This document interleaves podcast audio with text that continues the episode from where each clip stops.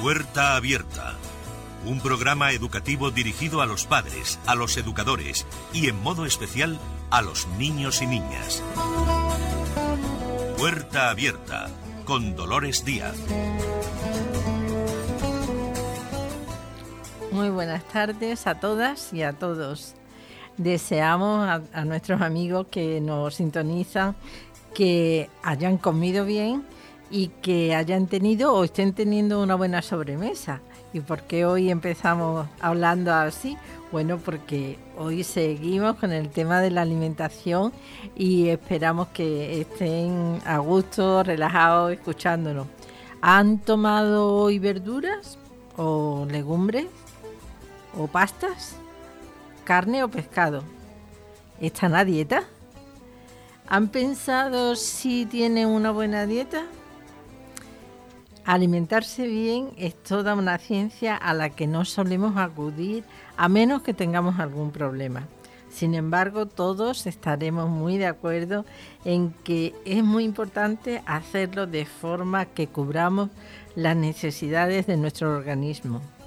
Aunque cada organismo es diferente y puede necesitar nutrientes que en otras personas pues son suficientes. Sin embargo, es bueno saber y conocer los que sí son esenciales para tener un equilibrio nutritivo. Según las últimas noticias, la falta de lluvia está haciendo que las cosechas se pierdan y esto puede hacer que los alimentos, sobre todo los de origen vegetal, escaseen. Entonces, ¿cuál será el futuro de los alimentos que ahora consumimos? ¿Afectará el cambio climático al modelo de alimentación actual? ¿Vamos encaminados a producir otro tipo de alimentos? Queremos compartir con todos en esta próxima hora eh, la presencia de, de un nutricionista para que nos hable sobre la alimentación, sobre nuestra alimentación.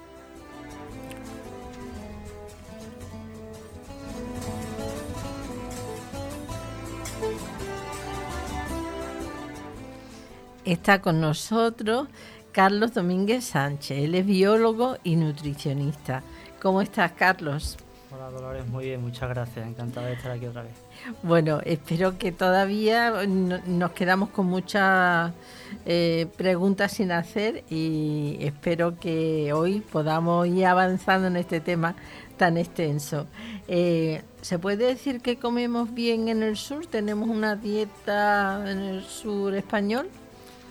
Eh, sí, eh, tradicionalmente eh, en el sur y en, España en general, en España en general y si, nos extendemos un poco más, todo lo que es la cuenca mediterránea, todo lo que son los países del norte de África, del sur de Europa, tradicionalmente se ha comido muy bien, siempre.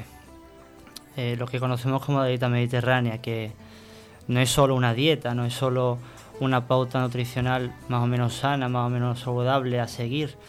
Son costumbres, es un estilo de vida, costumbres, recetas, eh, actividad física, por supuesto, que no, se puede olvidar. Eh, en el sur de, España, eh, además, tenemos un poco esta, esta dieta mediterránea como un referente y debemos sentirnos orgullosos de ella es cierto que, bueno, con la globalización, en la última época, eh, podemos vernos un poco influenciados por, por, la, por comidas de otras culturas, alimentos que, vienen de otras culturas y que igual no son tan sanos o no están tan bien equilibrados como la dieta mediterránea, pero bueno, eh, todo se puede, se puede incluir siempre que se haga con cabeza. La dieta mediterránea eh, eh, tiene tres características principales. Ya el otro día con, la pirámide que me, preguntaste vimos un poco más o menos cómo se tiene que organizar. Pero básicamente tiene mm, tres, mm, tres características principales que no tienen el resto de dietas que, pueden verse en otros sitios del planeta. En primer lugar, el tipo de grasa que utilizamos. El aceite de oliva, como aceite de adición o aceite para cocinar en muchos platos, eh, es una nutricionalmente es algo excepcional. el aceite de oliva tiene unas propiedades que no, no tiene ningún otro producto en la naturaleza. Eh, solo por el hecho de tomarlo a diario eh, ya estamos ganando enteros en calidad de vida. Otros tipos de grasa como la que nos aporta el pescado azul o los frutos secos que tienen omega 3, omega 6, ese tipo de ácidos grasos que seguro que nos suenan a todos, eh, también son muy beneficiosos nutricionalmente. Por otro lado, eh, las proporciones de los nutrientes que, tomamos en nuestras recetas. Muchas verduras, muchos hidratos de carbono y algo de guarnición en forma de carne o pescado. Por poner un ejemplo, un plato muy típico de la, de la cultura mediterránea, que es muy tradicional. Un plato de papas con choco, por ejemplo, muy típico. Hidrato de carbono con su verdurita y algo de pescado sanísimo. Eso es lo mejor que podemos tomar todos los días. Y por último, mucha riqueza también de micronutrientes, que nos lo dan las verduras, como hemos hablado antes, también las frutas. Eh, también eh, hierbas aromáticas, por ejemplo, o condimentos que utilizamos mucho, el romero, la pimienta, pimentón, tomillo, este tipo de, de, condimentación que se usa mucho en la dieta mediterránea. Bueno, luego te voy a hacer hincapié en alguna, bueno, que matizar un poco alguna de esas cosas. También está con nosotros, que es nuestro padrino todo este mes, en Puerta Abierta es Alberto Flaño, el, presidente de la Fundación Avanza. Muy buenas tardes, Alberto, ¿cómo estás? Muy buenas tardes, Dolores, muy bien y encantado de compartir la tarde. Y de padrinarnos. bueno, gracias, Alberto. Tenemos siempre aquí invitados tan importantes y tan interesantes como, como Carlos, que está hoy aquí. Mm, Alberto, después vamos a hablar con otras personas, otros invitados que todavía no han llegado, pero sí te quería mm, preguntar sobre sobre algunos de los proyectos que tiene Avanza, que, mm, que quiere, digamos, no solamente el tema de los cursos para mm, educar más inteligentemente, educar, ¿no? no es que también es comer más y mejor. pero algunos de los proyectos, por ejemplo, el curso ya finalizado, está a punto de acabar. Sí, el último día para entregar los trabajos es el día 30, que es el plazo que pone el Ministerio para cerrar eh, todos los cursos. Entonces, los alumnos, pues ahora mismo, con las prisas. Estáis ya a punto de acabar, por lo menos, el primer. Hoy tenemos la última tutoría, que hablamos mm, del tema asociativo y la importancia ¿no? de asociarse y, juntos no pues luchar un poco por nuestros intereses y, defender ¿no? las cosas que queremos en común ¿no?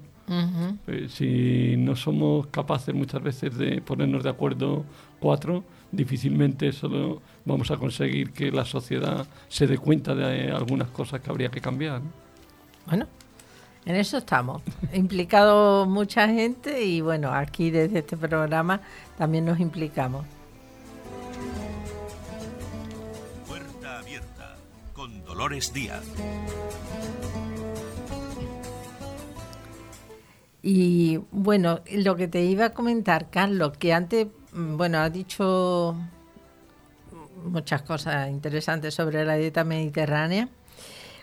Fíjate que en, un primer momento has dicho en el sur, la parte del Mediterráneo, y en cambio yo pienso, por ejemplo, que la gente del norte también, no sé si comen bastante bien, ¿no? O por lo menos nos parece a todos, ¿no? Que son muy famosos porque eh, tienen unos alimentos muy contundentes y, y en cambio no sé si eso se... Em, están dentro de lo que es la dieta mediterránea o el uso de más cantidad de carne en las dietas, eh, digamos, varía un poco lo que es la dieta mediterránea. Eh, bueno, eh, por territorio, la dieta mediterránea se extiende a, todos los países de la cuenca mediterránea. No es una forma de generalizar. Sino bien, Es una forma de generalizar. El, matiz. Eh, sin embargo, es, cierto que eh, por el norte la, las comidas mm, tenemos entendido, ¿no? Y bueno, Siempre que viajamos al norte vemos que es así, que son más contundentes, eh, más cantidad, mucha carne, mucho cordero, mucha ternera y además de muy buena calidad. Eso no quita que no sea dieta mediterránea, también lo es. Lo que pasa que, bueno, con matices. Es cierto que para que sea dieta mediterránea propiamente dicha, desde el punto de vista nutricional, una carne roja más de una o dos veces a la semana no es conveniente. Ya no, no entraría dentro de lo que es eh, puramente una dieta mediterránea. Todo el que se salga de ahí ya estaría saliéndose un poco de la dieta mediterránea. Eh, sin embargo, bueno, puede, puede tomarse, eso sí puede, en el norte sí puede llevarse a cabo. Otra cosa es que hay, haya gente que no lo haga, por supuesto en el sur también hay gente que no lo hace. Pero también toman muchas legumbres, toman muchos cocidos más o menos sanos, depende de cómo lo hagan. Entonces, bueno, mm, con matices, pero sí, entraría todo dentro de, la, de la dieta mediterránea. Eh, y otro matiz, bueno, matiz, pregunta, que no es poner matiz, cuando mm, ha dicho, eh, por ejemplo, el uso del pescado azul. Yo creo que antes se comía eh, mucho más frecuente el pescado azul. Y ahora como tenemos una oferta y un poder adquisitivo un poquito superior y una oferta muy variada en los supermercados y en todas las pescaderías y esto, pues se compra otro tipo de pescado.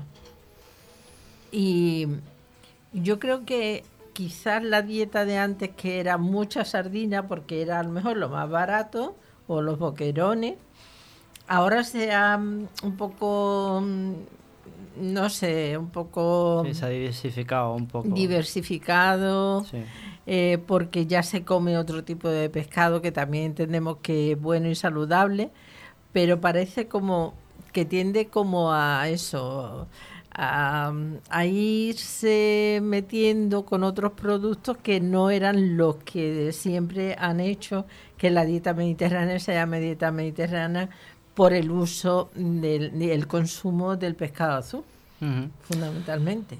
Es posible, es posible que, actualmente se tome menos pescado azul que antes por eso, porque el pescado azul antes fuera el más barato, el más sencillo de conseguir quizás, dentro de que aún así sería incluso difícil en algunas familias conseguirlo. Pero bueno, eso no es malo, yo creo que eso es bueno incluso, porque bueno, hoy en día tenemos a nuestro alcance eh, pescado azul, pescado blanco, lo que queramos. Y es muy importante el pescado blanco. De hecho, mm, a la semana eh, es más conveniente tomar pescado más pescado blanco que, pescado azul. Pescado azul más de dos tres veces a la semana tampoco es conveniente en una persona mm, sana, sin ningún tipo de problema ni enfermedad. Porque son pescados grasos, son grasas saludables, pero son pescados grasos. Con lo cual, lo conveniente es los dos, los dos tipos de pescado, pescado blanco y azul. De forma que yo creo que bueno, hoy en día podemos aprovechar eso, ¿no? que, tenemos a nuestra disposición los dos tipos de... Carlos, yo quería preguntarte eh, con el tema este del pescado y de la contaminación de, de los mares, eh, muchas veces pues oímos ¿no? que si los pescados que son muy grandes, que si tienen mucho mercurio, que si el mar está muy mal de plástico, que si los pescados eh, verdaderamente eh, alimentándose mucho con microplásticos que hay en los océanos. Entonces, ¿cómo se lleva un poco las dos cosas? ¿no? La conveniencia de comer pescado y hasta qué punto el pescado sigue siendo saludable. Bien, eh, como tú decías, eh, ahora mismo hay una, una, serie de informaciones por ahí, no están muy contrastadas científicamente, ya están empezando a salir algunos artículos que indican que los pescados de mayor calaje, el atún por ejemplo, al vivir más años, al, acumular en su organismo más, materiales, más metales pesados, como puede ser el mercurio, pues pueden ser perjudiciales para la salud si se toman demasiado. ¿Cómo, podemos, ¿Cómo podríamos compaginar esto con tomar pescado azul? Bueno, tomando pescados azules de, menor tamaño, como antes ha hecho Dolores la sardina, el boquerón, la caballa. Eso, ese tipo de, pescado lo tenemos todos los días en el supermercado. Además, aquí son de muy buena calidad, los tenemos eh, aquí al ladito y, los podemos añadir en nuestra dieta todas las semanas sin problemas. También el salmón, que aunque no sea a lo mejor tan típico de nuestra zona, también es eh, está perfectamente disponible en, en los mercados. Eh, bueno, esto es meternos ya en mucha profundidad de, lo del pescado, pero se me ha ocurrido que al decir tú eh, mm, la contaminación, o sea, cómo se alimentan ahora los, los peces, eh, pues mm, lo uno un poco con las piscifactorías incluso en el mar, o sea, el tratamiento o, que nos abastezcamos de peces mm, de alguna manera que ya criamos, que, que eso de alguna manera pues siguen siendo tan nutritivos, ¿no? Como si fueran del mar. Sí. O mm. tienen menos nutrientes. Eh, prácticamente son iguales, nutricionalmente hablando. Eh, es cierto que, son, son peces que es como ganado. Lo tenemos en un cercadito y de ahí no se mueven. Entonces, sí que es cierto que algunas propiedades del pez pueden no ser exactamente iguales que las de un, pez libre, un pez salvaje, pero nutricionalmente no existen diferencias apreciables, con lo cual no hay ningún tipo de problema en tomar eh, pescado de piscifactoría. Para nada. Mm, antes, o sea, voy a continuar ya una vez que me he dejado al pescado. nada, voy a retomar lo de la dieta mediterránea porque mm, las ventajas, aparte de todas las cosas que, eh, digamos, de qué se compone, como has aclarado al principio, también tiene unos beneficios eh, propios que, bueno, son los alimentos los que lo tienen, eh, digamos, de los que nos beneficiamos por los alimentos que comemos. No la dieta, pero la dieta es en global, ¿no? Por ejemplo, para la mm, lo que tú decías de, de la grasa mm, de la grasa no de los alimentos mm, del pescado. Los frutos eh, secos de los frutos secos. Eso por ejemplo para problemas cardiovasculares es bueno o hay que sí sin duda. Eh, lo intento explicarlo así un poco rápido eh, las grasas saludables, que como he dicho antes, aceite de oliva, las que tienen los frutos secos y, el pescado azul, lo que hacen, digamos, eh, así de forma así grosso modo, es desplazar las grasas que son menos buenas. Eh, las grasas que, que, forman, por ejemplo, ateroma, que forman placas en las arterias, mm. ayudan a desplazar esas grasas, a quitarlas de ahí. Mm. Por supuesto, un proceso lento. Si tienes una placa, por tomarte una sardina no va a solucionar nada. Pero sí que, bueno, si lo tomas como un hábito, al final eh, tu, tu aparato circulatorio lo, lo va a tener eh, va a tener eso en su pozo como algo que está controlado. No vas a tener problemas de colesterol, no vas a tener problemas de, ese tipo cardiovascular que a lo mejor a la larga si, si lo vas desarrollando, desarrollando te puede provocar eh, enfermedades de tipo cardiovascular, eh, incluso infartos o derrames cerebrales, en fin, ya conocemos. Y, mm, por ejemplo, para, para la diabetes, ¿es buena? ¿Tiene buenas consecuencias al mantener esa dieta? Sí, mm, para la diabetes, más que, el, más que el tema de las grasas, lo ideal es, eh, nos centramos más en los hidratos de carbono, que es lo que eh, los hidratos de carbono que tomamos en la dieta mediterránea son cereales, ya hablamos un poco el otro día, ¿no? Son cereales en forma de pan o el cereal directo, ¿vale? Eh, avena, trigo, podemos tomar salvado de trigo mm, solo, no hay ningún problema.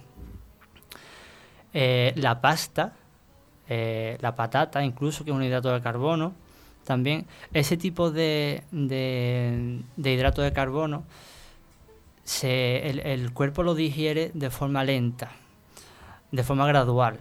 O sea, tú lo tomas, lo vas digiriendo y lo vas absorbiendo de forma lenta, de forma que el índice glucémico no sube mucho. A no subir mucho, en la sangre nunca, en ningún momento, hay un pico de glucosa que, nos puede hacer daño, que le puede hacer daño a un diabético. Entonces, por supuesto, con su medicación controlada, eh, si se sigue esta dieta, eh, por supuesto es súper beneficiosa y no nunca va a haber ese tipo de problemas, de picos que, tanto daño pueden hacer a, un mm. diabético. Y para, por ejemplo, para los huesos, eh, eh, es una dieta, no sé si es mm, rica en calcio o beneficia de alguna manera, evita que nos caigamos y nos rompamos fácilmente, yo qué sé. Sí, eh, bueno, los huesos, todos sabemos que están hechos básicamente de calcio, también tienen otros minerales como el, el magnesio eh, estos, eh, eh, estos, estos minerales se, se, absorben a través del intestino con más o menos facilidad. No todo lo que nosotros tomamos es absorbido por el intestino, muchas de las cosas se van en las heces o en la orina. La vitamina D es una de las cosas que hace que se absorba mejor el calcio y aparte las proteínas. estos minerales que he dicho y la vitamina D son muy abundantes en las frutas y verduras que tomamos habitualmente en la dieta mediterránea. Ni siquiera voy a enumerarte porque es que prácticamente todas son abundantes. Todas las verduras, hortalizas y... Todas las eh, vitaminas, me estás diciendo. El calcio, por ejemplo, eh, es muy abundante en, espinacas, en, vegetales de hoja verde, es muy abundante. Por supuesto, en todos los lácteos. Eh, la vitamina D eh, también se encuentra eh, sobre todo en, por ejemplo, en aceites. El aceite de oliva tiene vitamina D. Y en materiales grasos, por ejemplo, una cosa curiosa, las vísceras tienen mucha vitamina D. No es algo que vayamos a tomar todos los días, pero bueno, mm, algún plato de vez en cuando no pasa nada, ¿no? De algún tipo de, de víscera. en fin, los higadillos, los higaditos de pollo, antes yo lo tomaba más antes, ahora ya eh, se me ha olvidado. Son muy solo muslos, eh, ahora solo muslos, ¿no? Sí, solo los muslitos y la pechuga. Es muy, rico en ciertas vitaminas y, minerales que, bueno, que a lo mejor cuesta un poco más conseguirlo de otra forma. Ya. Eh, no sé, si quiere interrumpir o hacer alguna intervención, la hace Alberto, que, eh, aquí hablando, escuchándole a él se nos va... Yo como, eh, bueno, eh, como sabes, hicimos el concierto benéfico este el sábado pasado y Zumosol pues no, nos patrocinó un poco y nos dio... nos hizo una donación de, de zumos para degustación.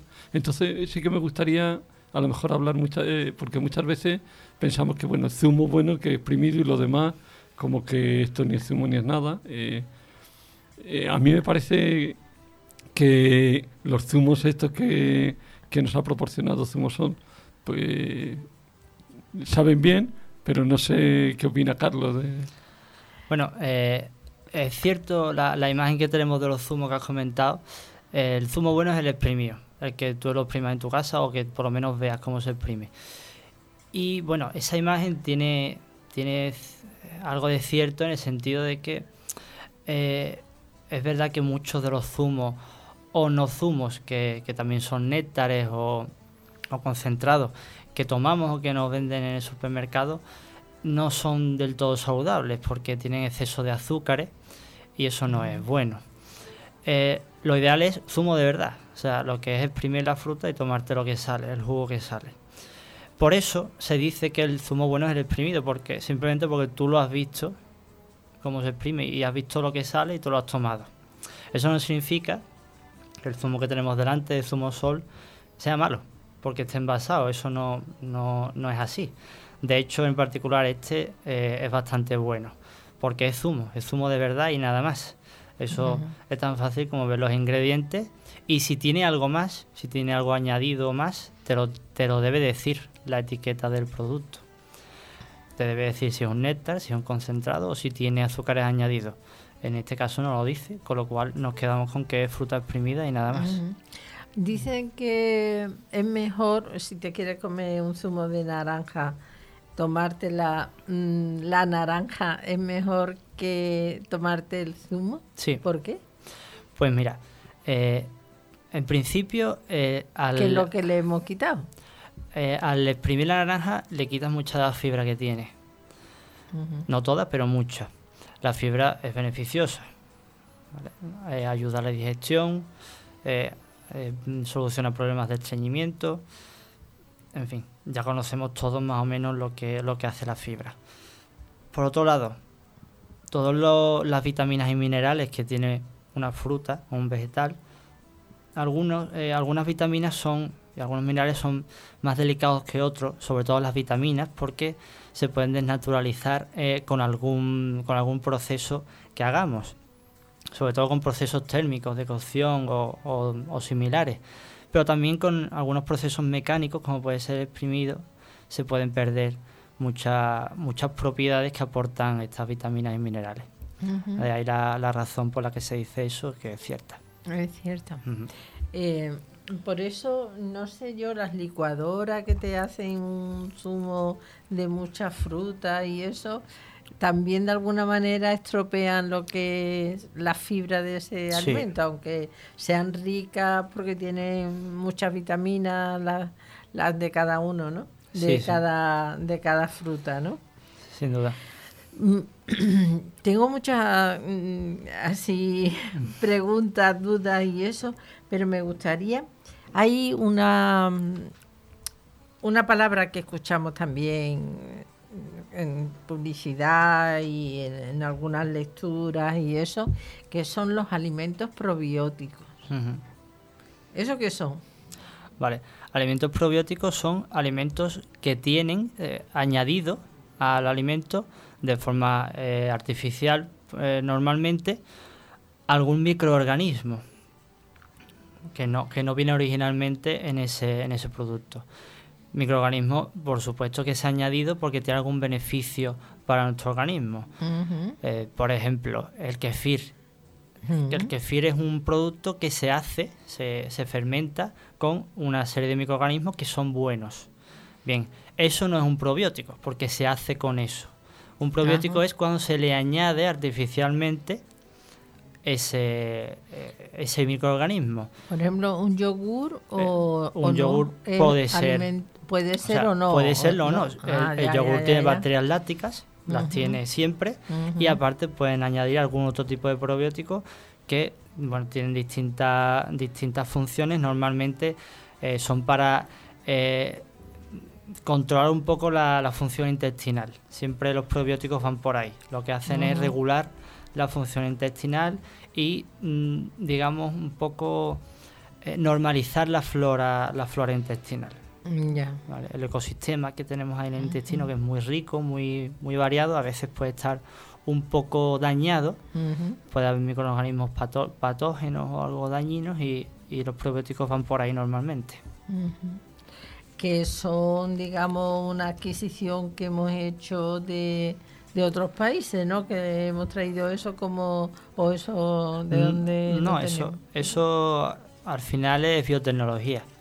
El, el avance de la, de la nutrición y de, de la producción de alimentos hace que, bueno, que añadamos mejoras a los alimentos tanto cualitativamente, que sería el caso, como cuantitativamente. Eso se hace en el laboratorio, básicamente. Ya. Eh, y una cosa que me gusta mucho, una cosa que me gusta mucho, mm, a, a veces porque lo he escuchado y lo he escuchado con bastante entusiasmo, eh, algunos alimentos que son como superalimentos, tienen gran cantidad de vitaminas o de minerales y sirven para un montón de, Sí. de enfermedades, te recomiendan lo mismo, ¿no? Sí. Entonces eso es como, mm, voy a poner un ejemplo que no es, que a lo mejor no es, pero sí cuando estás malo la garganta o tienes fiebre te dice miel con limón y eh, la miel o el limón aparece, Sí. sea lo que sea, ¿no? No sé si la miel está dentro de los de los superalimentos, pero sí es que hay algunos que son dignos de reconocerles una cantidad de valores grandes, ¿no? Sí, eh, sí, estos alimentos existen, está claro. Pero el tema de los superalimentos, eh, es más una moda, yo creo, un, un boom editorial que ahora mismo ha ah, salido desde hace poco. ¿no? Yo hace 10 años no sabía lo que eran los superalimentos. Sin embargo, la miel y el limón han existido siempre. Y siempre han tenido las mismas propiedades. Eh, se le puede llamar como quieras. Es verdad que hay alimentos que nutricionalmente son muy interesantes, pues tienen eh, muchos antioxidantes o tienen mucha proteína, ¿vale? Sí, tienen grasas, por ejemplo, como hemos hablado antes, tienen grasas saludables como el aceite de oliva o el pescado azul. Sí, es correcto, pero eso ha sido así siempre. De hecho, así siempre lo ha, lo ha recogido la dieta mediterránea y sigue siendo así ahora. Mm, yo he escuchado cosas muy peregrinas como que es maravilloso tomar zumo de pomelo en ayunas por la mañana. Y seguramente no es malo, es bueno, porque el pomelo tiene muchas propiedades, pero a lo mejor no es agradable porque el pomelo es una fruta un poco fuerte y, ese tipo de remedios milagrosos que muchas veces van con, los superalimentos por eso de que es una cosa a lo mejor muy llamativa y tal, normalmente no, no son tan milagrosos. No existe el, el alimento perfecto que te soluciona la vida. No. Bueno, yo creía que nos ibas a dar aquí un, tres o cuatro, un listado para seguir, para ponernos estupendo. De todas formas, vamos a hacer una pausa, volvemos enseguida y seguimos hablando con Carlos.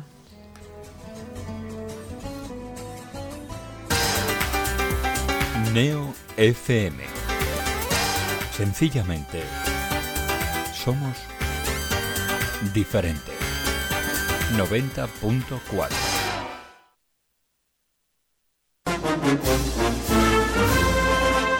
Una primera luna llena de la primavera. Una llama al cielo entre lágrimas de emoción. Una saeta al anochecer bajo el sonido de las bambalinas. Un intenso aroma de incienso y azahar que recorre las callejuelas de Sevilla. Una semana que nunca acaba. Una pasión llamada esperanza. Fran Gutiérrez les trae cada lunes a partir de las 10 de la noche toda la pasión y toda la esperanza de nuestra Semana Santa Pasión y Esperanza, el programa Cofrade de Neo FM.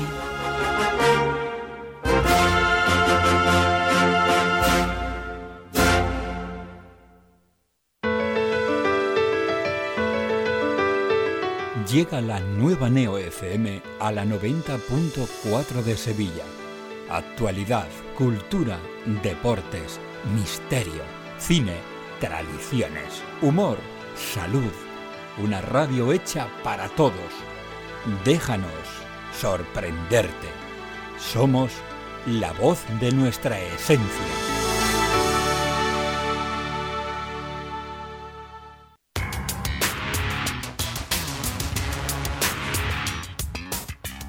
Mientras estés usando Microsoft Word, usa F7 para acceder rápidamente al corrector ortográfico. Consejo patrocinado por López Andeboer Abogados.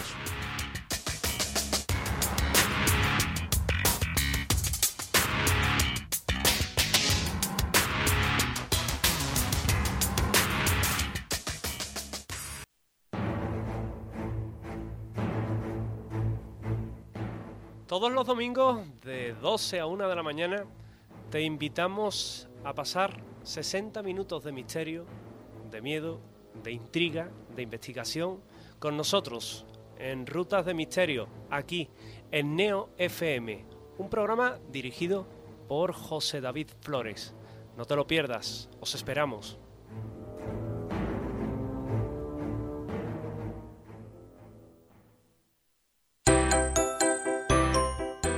Cambia el relleno de tu almohada cada dos o tres años. Así evitarás la presencia de ácaros y obtendrás un mejor descanso. Consejo patrocinado por ONG Crecer con Futuro.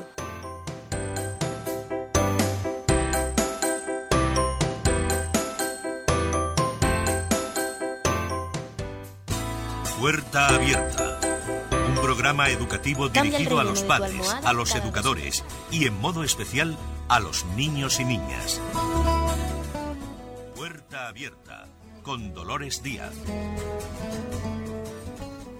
Y estamos de nuevo con nuestros oyentes y estábamos hablando con, Carlos Domínguez de, la alimentación, de lo mejor de los alimentos y de lo mejor eh, que tenemos para de, la dieta mediterránea para, digamos, estar fuertes y, y sanos.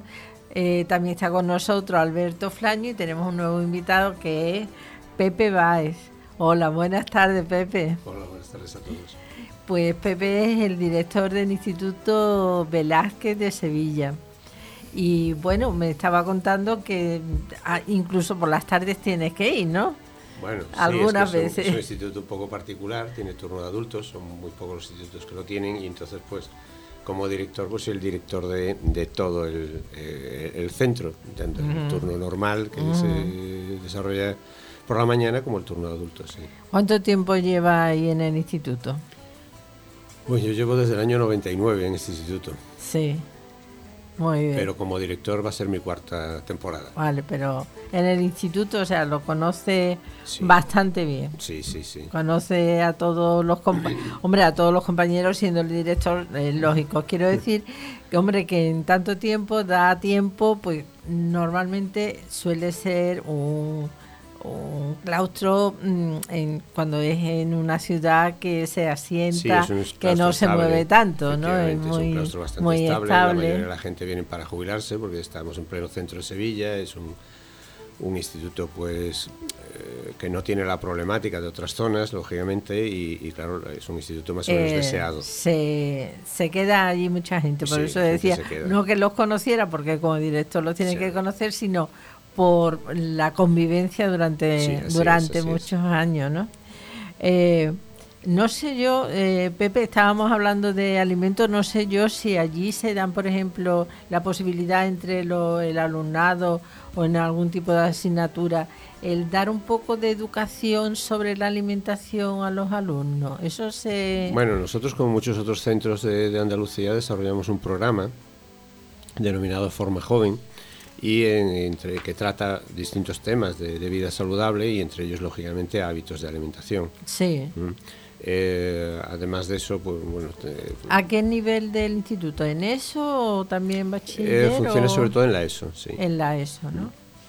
Porque yo creo que es necesario, ¿no? Porque estamos hablando aquí y casi todos estamos pensando en la familia, ¿no? En qué comemos en las casas, pero lo, el alumnado es ya una edad que de alguna manera si lo educas, educas un poco, eh, digamos, los criterios de, una alimentación sana, de alguna manera también estás incidiendo en el futuro de esas personas.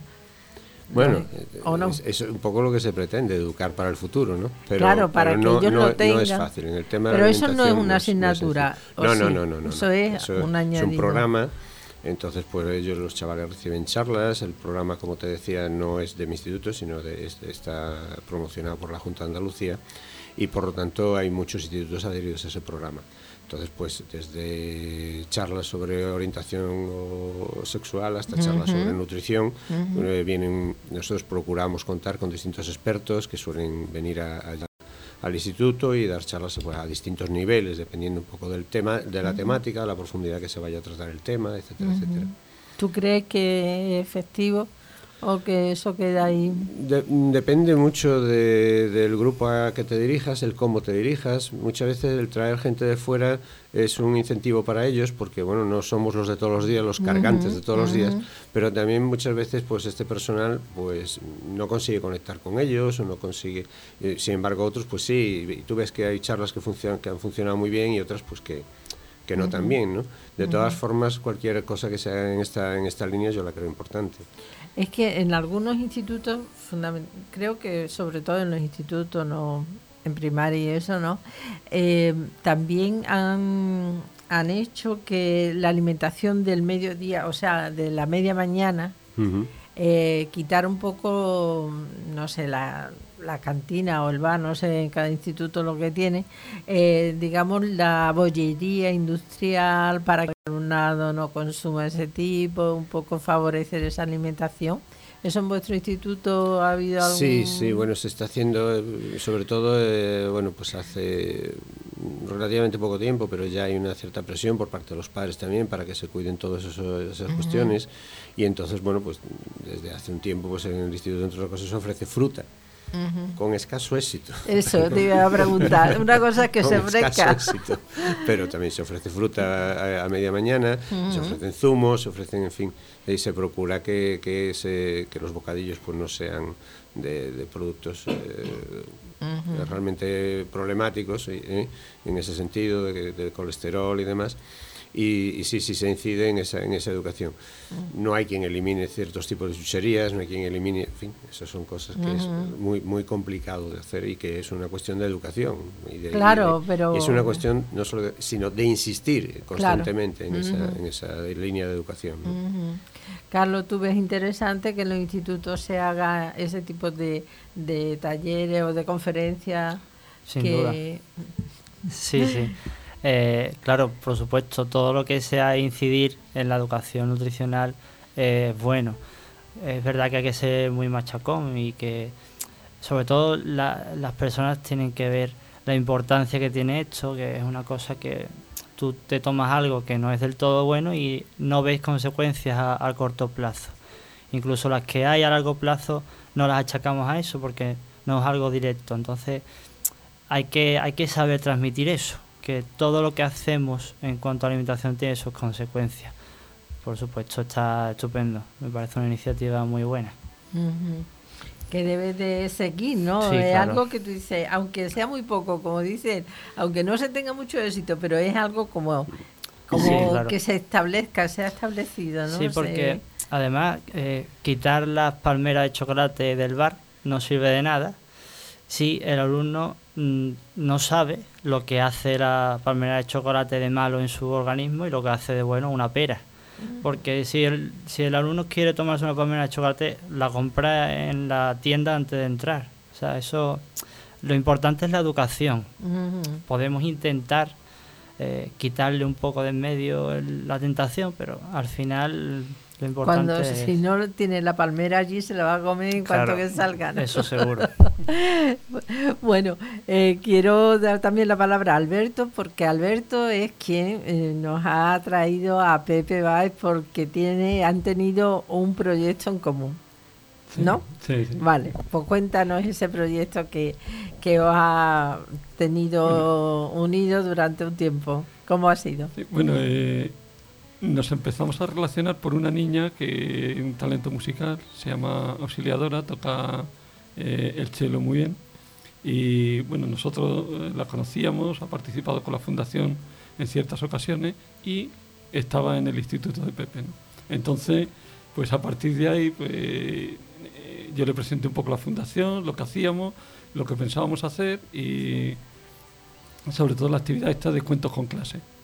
Eh, a Pepe le gustó. Eh, ¿Cuentos con clase que Cuéntalo a los oyentes. Bueno, eh, Cuentos con clase la actividad nuestra que proponemos de hacer un libro con los cuentos que escriben los niños de una clase. Entonces, pues bueno, fuimos bien acogidas.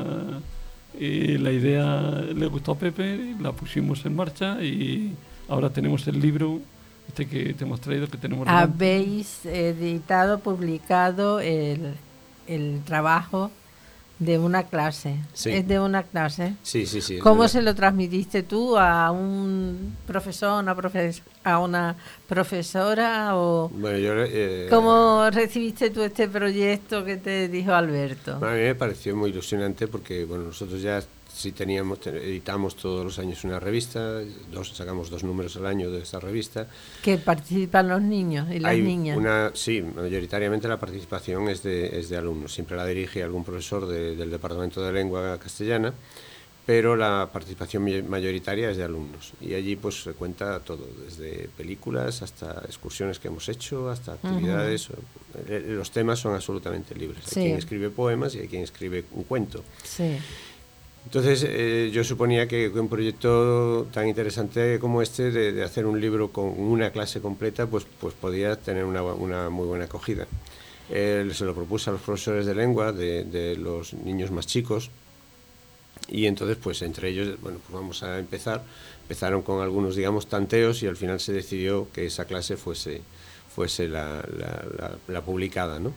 Y ya se, se bueno, pues se, pegó un vistazo a, a, los primeros, a las primeras redacciones, se pidieron ya cuentos un poco con, con mayor eh, contenido y ese fue el resultado. Eh, los chavales trabajaron realmente muy, muy, muy a gusto, muy ilusionados, eh, esa era la idea.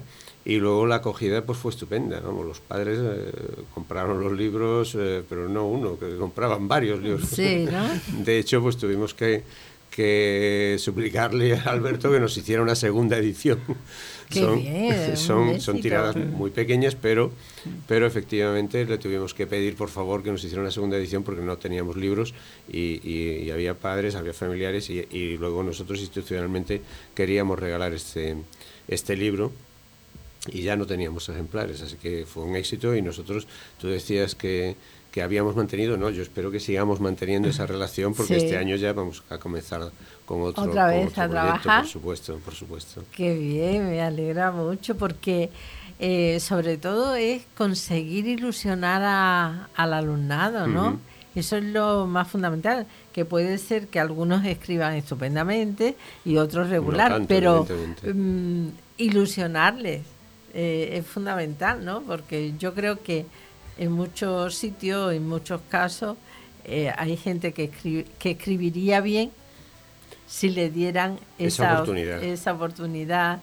ese estímulo, mm. ese, eh, no sé, necesidad de, sacar dentro de lo, lo, que tiene. Y también me parece muy importante el trabajo del profesorado que haya tutorizado este trabajo sí, yo, bueno, en ese sentido yo Encontrar no tengo, a casi nada que ver con el libro, ¿no? esto no, es modestia, sino simplemente la realidad. Es decir, Alberto, yo lo único que fui fue un intermediario entre la fundación de Alberto y los profesores de lengua que se encargaron de, de todo el trabajo realmente, ¿no? Sí, eh, pero que es muy importante el trabajo de ese profesorado. Eh, sería uno o una, no, no sé qué. este, fue finalmente uno. Don Manuel Muñoz Navarrete, que está allí en el, en el instituto, ¿ya no, está? Ya no está. Ya, vale. Este año el proyecto lo va a hacer otro, otra ¿Está en Sevilla no sabe por dónde? Pues no, sé, no sé, Hombre, para mandarle un saludo a don Manuel Muñoz Navarrete, que el año pasado trabajó tan duro con su con su no, no, no, solo en esto, fue un profesor estupendo y estuvimos contentos pues realmente muy bien, muy bien el próximo encontráis también a ese profesor que es fundamental, tener a esa persona que crea en ellos, en los alumnos y crea que pueden sacar adelante. Sí, pero el departamento de lengua en este caso también estuvo implicado. Sí. Todo el departamento. Sí, y también estoy viendo, bueno, el dibujo de la portada. Eh, ellos también hicieron el dibujo, supongo, la ¿no? La portada, el nombre de la niña. La niña es Carmen Plaza. Hizo los dos dibujos, Carmen. Bueno, también a lo mejor podemos meter el, próximo al departamento de, de artística, ¿cómo se llama? Dibujo. Ah, ¿Dibujo? Eh, allí es dibujo. pues ya también mete aquí otro otra cosa más. Estaba cogiendo aquí que he visto precisamente creo que María Auxiliadora Bozada es la chica que tú dices que, que también se le da bien escribir, veo, ¿no? también, también. Era su clase también, Y bueno, estoy viendo, no sé, eh, los días de mi vida, hasta de Carmen Plaza, que es justamente la, la ilustradora, que lo hace como un pequeño diario. Eh, la verdad, creo que, que está bastante completo y la verdad, enhorabuena por, por conseguir este trabajo de los niños que yo creo que, que les va a tener, ya lo tienen ellos en su historia, en su currículum, como una experiencia de, de haber escrito. Habrá algunos que sigan escribiendo y otros que digan, yo nada más que escribí una vez, pero bueno, saben que está pero ahí. tengo un libro. Pero, está en el libro. pero he publicado una vez. Eh, Bueno, pues no sé, Alberto, eh, tú dices que ya para este año, o sea, para el curso que viene o para... No, no, para este curso en el que estamos, eh, pues ya, estamos, ya se está trabajando en, este tema. Alberto, ¿hay más centros involucrados en este proyecto? Sí, eh, bueno, el, el, otro día tuvimos el Colegio Británico. Eh, bueno, también hay eh, otro centro de, de, Sevilla que están trabajando en él, eh, San Mary School. Hay otro centro de la Algaba, el Instituto de la Algaba, que no me acuerdo cómo se llama ahora. Y de los palacios también nos llamaron y están trabajando. Claro, porque lo, el papel de la Fundación Avanza es la publicación, ¿no? Claro, sí. Nosotros somos los que menos trabajamos en esto, ¿verdad? Bueno, sí, pero eh, es que si, no, si vosotros no hacéis vuestro trabajo, ellos tampoco salen de, del anonimato. Sí, a mí me parece eh, ilusionante. También depende cómo se lo plantea a los niños, ¿no? Verdaderamente. Pero el hecho de que un trabajo que haces en el aula salga un poco fuera del aula, que se publique, que tienes tu libro. Y para los padres, ¿no? Como decía Pepe, Tiene que ser... Sí, bueno... Mm, eh, Sabes que tu hijo tiene ya un libro, ¿no? Claro, Eso está, está muy bien, no sé. Eh, ¿tú todavía tienes alguna cosa publicada, Carlos? Que a lo mejor te estamos no, ya, Ya me llevan ventaja, ya me llevan ventaja. Te están adelantando. Tienes que hacer algo que aquí la Fundación Avanza promete también Publicar. publicar, publicar. Bueno, pues no sé, los libros, o sea, los próximos mm, van a ser a final de curso o los próximos... No, para Navidades eh, saldrá el libro, eh, casi seguro. Sí. Y tendremos creo que, alguna que antes de las Navidades traeremos niños que lean cuentos de este libro y de otros libros. Vale, pues Pepe, que sepas que Aquí también pueden venir tus alumnos. A mí me encanta que ven, me encanta que vengan los profesores, los técnicos, los especialistas, pero cuando vienen los mm. chicos y las chicas o los niños me encantan porque es cuando esto tiene toda la vidilla que, que a mí me gusta por la ilusión que ponen ellos, ¿sabes? Así que si acabáis el proyecto y sale un libro nuevo, pues eh, os invito a, a que vengáis y, y nos lo presentéis con eh, los alumnos o los profesores que quieran. Pues muchísimas gracias, amenazo con volver. Me encanta, estaré esperando que salga. Y Carlos, yo te animo, ¿eh? esto tiene también que salir. Nosotros nos vamos a despedir, pero quisiera que vosotros, Carlos, si alguna cosa quieres mm, comentar antes de despedirnos, eh, ¿tienes algún tiempecito todavía antes que nos digan ya? Estupendo. Eh, una cosa que, bueno, antes la hemos pasado así por encima, creo que la has comentado tú, Dolores, y ya me he quedado yo con las ganas de, comentarlo un poco más, porque eh, creo que estabas hablando de, de la el futuro de la alimentación, cómo va a ser, ¿no? Cómo, cómo nos lo podemos plantear. Eh, somos ahora mismo en el mundo, no sé, cerca de 7.000 millones de personas hay mucha gente a la que darle de comer, aunque en muchos países pasan muchísimo hambre y, están muy mal, pero los países que están ahora en vías de desarrollo, como India, México, China, están aportando un montón de, de habitantes, digamos, al mundo y que necesitan comer todos los días. ¿Cómo se sustenta eso? Pues la Tierra tiene muchos recursos, pero los recursos que tiene son limitados, no son infinitos. Entonces, tenemos que, plantearlo de forma que sea algo sostenible. Eh, un crecimiento como el que como el que está teniendo ahora mismo el mundo en términos eh, demográficos no se puede sostener si no es la alimentación, estoy hablando, con, ayuda de la ciencia, directamente. Por ejemplo, la alimentación, eh, los alimentos transgénicos, que es, una, es, un, es un tema muy controvertido. Eh, yo apuesto a que salimos a la calle ahora mismo y preguntamos a cualquier persona qué opina de los alimentos transgénicos y probablemente diga que está en contra porque eso es una cosa antinatural y es una barbaridad y bueno, mm, es una opinión, pero yo a, a, mí me gustaría, si se pudiera, poner ahora mismo cualquier supermercado que encontremos y quitar de en medio todos los alimentos que son transgénicos o que tienen algún tipo de manipulación. Que sean manipulados Exactamente. Mm. Se quedaría vacío. Para que sean duraderos, para que sean... Exactamente. Se quedaría vacío. Mm. Eso no significa que sean buenos. No, pero eh, sí que es verdad que eh, como no sea así, no nos, no nos podemos mantener, es imposible. Eh, la ciencia procura hacer las cosas bien. Aquí no queremos matar a nadie ni envenenar a nadie.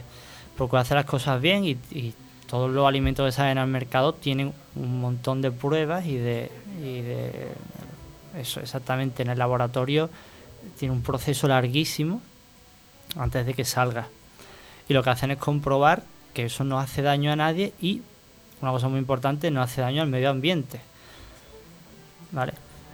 Con lo cual, eh, por, por, un ejemplo, si un, una semillita de maíz transgénico sale por, por algún fallo o algún error o lo que sea, sale y se, se, expande por el campo de al lado del laboratorio y eso uh -huh. se sigue expandiendo, eso es una catástrofe medioambiental. Uh -huh. Pero hasta ahora eso no ha ocurrido nunca porque se están tomando las medidas necesarias.